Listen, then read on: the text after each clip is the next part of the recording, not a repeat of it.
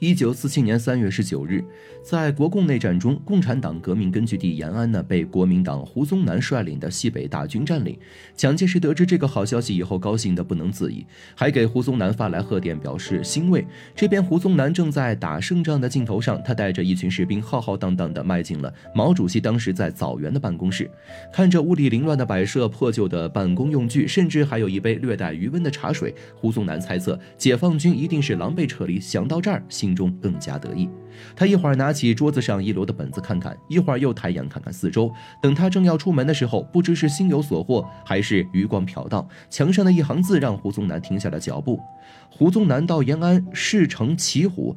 进又不能进，退又不能退，奈何奈何？怎么回事？这难道是他留给我的？胡宗南心里想着，他没猜错，这句话其实是走前毛主席专门留下的。至于为什么，这可是小孩没娘，说来话长了。不过，胡宗南看着墙上的字，大笑三声。他自认共产党已经穷途末路，现在连延安都守不住，又怎么能够翻得起大风浪？墙上的字不过是临走前的嘴硬罢了，就像灰太狼每次被喜羊羊欺负后，总会留下一句“我会回来的”一样。现在这行字在胡宗南心里，就和“我会回来的”意思差不多。笑完还不够，胡宗南还和身边的副官打趣道：“我来去自如，可进可退，何来骑虎呢？原来解放军只会嘴硬罢了。”这时候的胡宗南恐怕绝对想不到，这份得意恐怕持续不了多久，而且紧跟着他的军事生涯呢，也将迎来低谷。几年后，在台湾地区发生了一件令岛内外全体哗然的事情，而这件事和胡宗南息息相关，那就是台湾当局台北四十六位临查委员在监委弹劾胡宗南案上集体签字要弹劾他，这到底是为什么呢？曾经威风八面的西北王坐拥六十万大军，如今怎么会落到被人弹劾的地步呢？如果说是因为战败，那在解放战争中失利的将领多了去了，怎么就胡宗南成了千古罪人被拿出来祭天呢？再者说了，蒋介石对他如此器重，怎么会眼看着自己的嫡系爱将受到如此对待呢？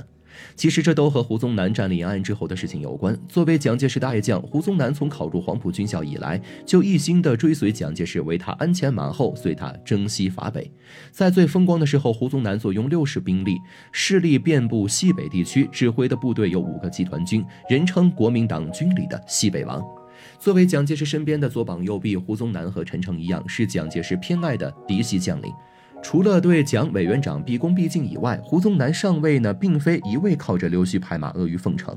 就拿抗日时期来说，上海的一场淞沪战役，胡宗南带领士兵浴血奋战，用鲜血力挫日军，为后来的战斗争取到了宝贵时间。那个时候的他是一员猛将，也是值得敬佩的民族英雄。不过枪口虽然对准过外敌，可胡宗南作为军人，他一直都是蒋介石忠心耿耿的鹰犬。抗日战争胜利后，蒋介石为一己私欲，不顾百姓安危，国家还未从八年战争中恢复，就悍然发动了内战，直接从西北战场下手，拉开了解放。战争的序幕，那个时候，蒋介石假惺惺的在演讲台上用一套虚伪的官方说辞控诉共产党，说是我方挑起争端，可随即下一句就是难掩心思、喜形于色的说要和共产党作战到底，还说国民党军队现在已神速占领延安，未来必将在三个月之内拿下解放军。好嘛，我记得上一个提到三个月期限放下豪言壮志的，还是在抗日战争中被打倒、无条件投降的日本人。不但国内经济被这场战争拖垮，最后还换来了两颗原子弹，差点连自己国家都守不住。很明显，老蒋这是准备自己打脸了。一九四七年三月十三日，胡宗南按照蒋介石的指挥，指哪儿打哪儿，于是带着二十多万人直捣我方革命根据地延安，与之对垒的解放军不足两万人。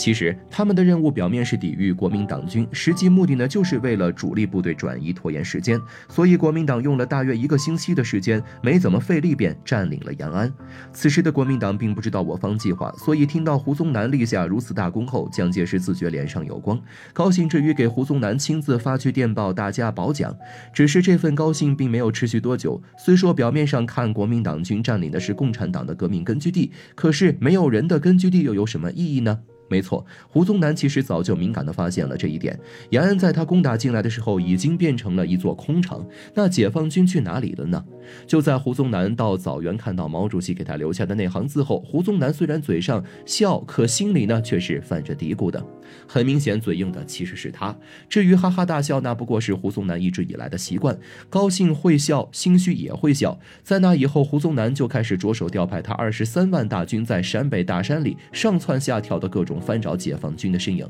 就差掘地三尺了。可连个苍蝇他都找不到。士兵们每天都在找人，都找得厌烦了，军心也不稳定。队伍间渐渐传出了一句顺口溜，专门揶揄胡宗南：“胡长官一张嘴，下面跑断腿。”胡长官放个屁，下面跑断气，可想而知，当时国民党士兵对胡宗南是得多么的怨声载道。就在胡宗南还在陕北漫山遍野的找解放军时，他军队的问题其实已经开始暴露了。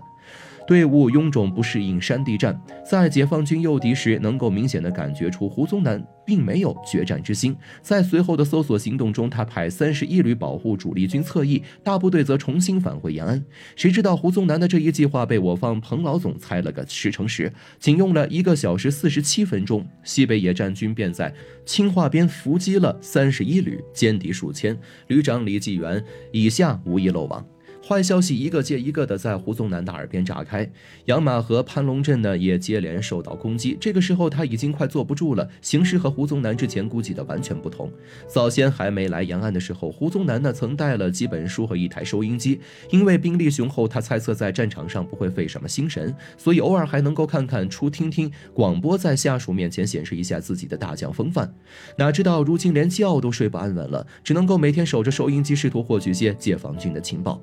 好巧不巧，在一九四七年五月十二号这天，胡宗南却在广播里听到了我党发出的一条社论，不但嘲笑了胡宗南现在的状态正是骑虎难下，还说他是个志大才疏的饭桶。还没等全听完，胡宗南就已经气得够呛，全被毛主席那句话说中。这次他再也笑不出来了。其实关于这则社论还有个小插曲，因为知道胡宗南听广播，所以这篇社论经由周恩来周总理亲自修改润色，是故意改的这么气人的，目的就是想用激将法将胡宗南心态不稳，从而乱了阵脚。在国民党里，胡宗南本就比不上别人战功赫赫，加上党内派系林立，他又有很多对家正在等着看好戏。这次好不容易立了个光宗耀祖的大功，可偏偏拿下的是座空城。胡宗南此时肩膀上的压力就像是一座大山，逼。得他喘不过气，不得不拼尽全力寻找解放军的行踪，但是连美军电台都找不到共产党。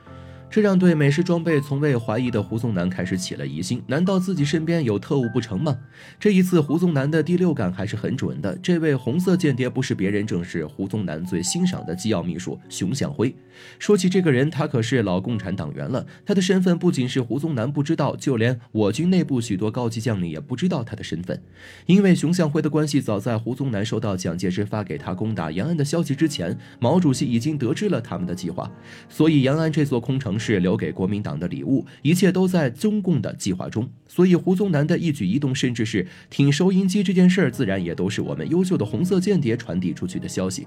时间来到一九四九年，此时国共两党战局已经对调，国民党败局已定，胡宗南的六十万大军也在不断的锐减消耗，许多团连都在投诚或投降的边缘。在按照蒋介石命令死守成都三个月后，早已认清形势的胡宗南，也不再恋战匆匆地逃往了西昌，而他呢，也是国民党将领中最后一个逃去台湾的人。抵达台湾后的胡宗南还不知道，等待他的将是国民党内对他的弹劾，而一直偏爱于他的蒋介石因为过于失望。也没对弹劾一事表明态度。虽然最后他还是替胡宗南说了话，可从这以后，胡宗南的冷板凳却是一直到去世都没能够撤下。因为蒋介石的错误领导，胡宗南的失败其实是注定的。只不过碍于地位，他成了那个背黑锅的人。从他抗日到内战的表现来看，胡宗南的确是老蒋手下最忠心的嫡系军。一九六二年，六十七岁的胡宗南重病住院，彼时已经七十六岁高龄的蒋介石也拖着病体来看望他的这位老部下，随后还给他办了风风光光的葬礼。有始有终，也算是对胡宗南的忠心最后的安慰吧。